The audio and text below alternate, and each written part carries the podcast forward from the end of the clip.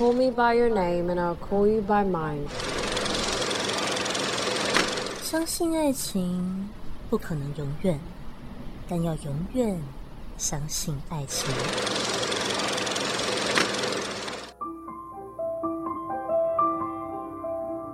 您现在收听的是没有 UV 谈的那场恋爱，我是主持人 UV。时间很快的，没有 UB 谈的恋爱到了第十一场，哎，真的是有点舍不得。这次的电影是一九九五年的电影《麦迪逊之桥》（The Bridges of Madison County），改编自罗伯特·詹姆斯·华勒的同名小说。由著名导演克林伊斯威特亲自主导并主演，女主角则由奥斯卡的常胜军梅丽史翠普担纲演出。故事的开头呢，是从一个富人的死开始说起的。Caroline 跟 Michael 是这个富人的小孩，当他们回去处理妈妈的后事时，突然发现妈妈的遗嘱有一个很奇怪的要求。就是想要把自己的骨灰撒在麦迪逊之桥上面，更发现到妈妈竟然隐藏着一个不为人知的秘密。这个秘密发生在一九六五年夏天的美国。他们的妈妈就是 Johnson 太太，本名是 Francisca。她平常非常努力的想要经营自己的家庭，所有的一切也都围绕着自己的小孩或是丈夫。日子虽然过得充实，不过 Francisca 其实并不快乐。直到某一天，Francisca 的丈夫带着孩子前往其他的城市去比赛四天，那 Francisca 就决定自己一个人在家独处。然而，这四天的独处计划却因为一个外地摄影师而改变了。这个摄影师叫做 Robert。他是要去当地找麦迪逊之桥拍照的杂志摄影师，因为人生地不熟嘛，所以就邀请 Francisca 带他去找麦迪逊之桥。结果呢，两人就相谈甚欢。Robert 会讲他在各地拍照的趣闻趣事，Francisca 这个时候甚至不是平常那个儿子老公叫的 Johnson 太太，而是完全属于自己的 Francisca。Robert 好像让 Francisca 找回了许久不见的梦想跟快乐。诶，这样听起来，大家是不是觉得有点小怪啊？这两个中年男女的关系听起来好像有那么点的微妙吼。正当 Francisca 跟 Robert 聊得开心的时候，其实彼此都有感觉到对方的吸引力有多么的强烈。不过，站在道德啊，或是社会环境的各种考虑之下，Robert 最终还是决定离开了。Robert 的出现却激起了 Francisca 情感，他完全无法忘怀白日跟 Robert 的各种谈话，不想从此就跟他告别。于是，Francisca 半夜就开车去麦迪逊之桥贴纸条，跟他说：“拍照完可以一起吃个晚餐哦。”有一天，Robert 看到了字条，竟打电话跟他说：“要不要陪我一起来拍照？”果真，两个人真的开始了谈起恋爱，甚至发展了性关系。他们就这样共度了非常快乐的两天。两天后呢，Francisca 的老公跟孩子就快要回来了。哎，他开始担心这段关系的结束，而 Robert 这个时候甚至提议：“要不要我们两个就一起离开这边吧？”让 Francisca 在家庭跟爱情中陷入两难，最后 Francisca 决定要留下来。正当 Francisca 做好这个决定的时候，Robert 甚至还故意把车开到跟 Francisca 老公车子很近的地方，让他注意到自己的车子，希望他能够把握最后的机会，换一辆车，选自己所爱的男人，过着完全不同的人生。Francisca 最后有下车吗？他是追求爱情还是现实的家庭呢？这部电影啊，其实我算是依稀知道，但没有很清楚。不过在看电影之前，就有一个大力推荐我的人，就是我的妈妈。我的妈妈说这部电影非常之好看，那我当然会问她说哪里好看啊？她就只回应我说。在错误的时间里遇到对的人，这件事情有多么的困难呢？Ubi 就因为这句话感到好奇，因此就选择这部电影来看。Yubi 在看完这部电影的当下，其实是蛮难过的，因为一个中年的妇女，就是身为妈妈的这个角色，需要为了家庭而牺牲掉，比如说自己的爱情、自己的快乐。难怪步入中年的妈妈们会很有感觉。此外，在看完电影之后，Yubi 也是被中年还存有那种暧昧情愫给吓到。哎，原来所有的暧昧情愫其实完全跟年纪没有关系。只要两个人彼此拥有爱意，那不管是几岁，都有办法起化学反应。然后，Yubi 从以前其实就很喜欢饰演 Francisca 的梅丽史翠普，虽然她饰演的是一个中年妇女，那里面有很多小小的动作都能让大家发现 Francisca 的那种害羞跟腼腆。梅丽史翠普真的超会演戏的。接着，Yubi 就要来分享的是本周的精选电影台词。我想介绍的台词，当然就是里面最重要的女主角 Francisca。他在面对这种爱情啊，或是道德啊，甚至是家庭这种多方困难时，所说出的个人独白：We all live in the past. We take a minute to know someone, one hour to like someone, and one day to love someone, but whole life to forget someone。中文翻译是：我们每个人都生活在各自的过去中。人们会用一分钟的时间去认识一个人，用一小时的时间去喜欢一个人，再用一天的时间去爱上一个人，到最后呢，却要用一辈子的时间来忘记一个人。这样的台词，Yubi 在听到当下真的是蛮震撼的，会有种让人觉得爱情怎么可以如此的刻骨铭心，因为自己好像可能活太短了。有一点难以理解，那个所谓的吸引力怎么有办法那么强烈呢？好像刻入心底只是轻轻的进去，但要出来的话却非常的困难。我觉得这样的心境蛮有趣的，感觉好像不管做多少事情，都很难把这段美好的回忆给忘掉。诶，Yubi 在找资料的时候就发现到。大家其实蛮喜欢这种一瞬间的爱情，然后要用一辈子来忘记。像是 Yubi 自己很喜欢的另外一部电影，叫做《Before Sunrise》，就是《爱在黎明破晓前》。他们也是偶然的相遇，短短的聊天之后，发现一拍即合，因此他们就下了车玩了一整天。而这样的一整天，好像都让彼此对对方感到相当的有兴趣，并且甚至是有那么一点点的暧昧感吧。然而，这样的相遇却也就只是这么短短的一天，之后两个人就没有见到面了。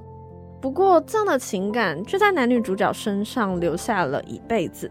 所以呢，整部电影其实后来有出了三部曲，就是还有在继续的见面，但是是经过了十几二十年之后。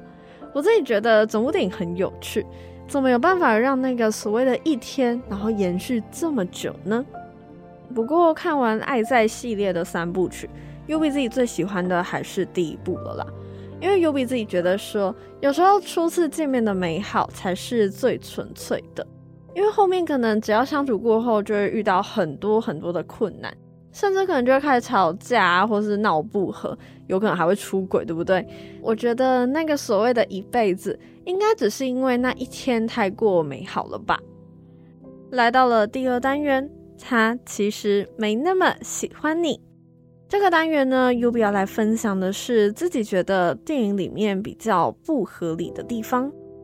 好啦，U B 首先还是要先自首，我真的不能理解，怎么有办法在短短的四天内感受到那种非你莫属的爱情故事啊，甚至这整个辈子都忘不了。U B 自己是小小的猜测，我觉得说可能是因为缺憾这件事。才有办法让这个故事这么的难以忘怀。会不会其实两个人再多相处一阵子，他们就会发现问题的所在？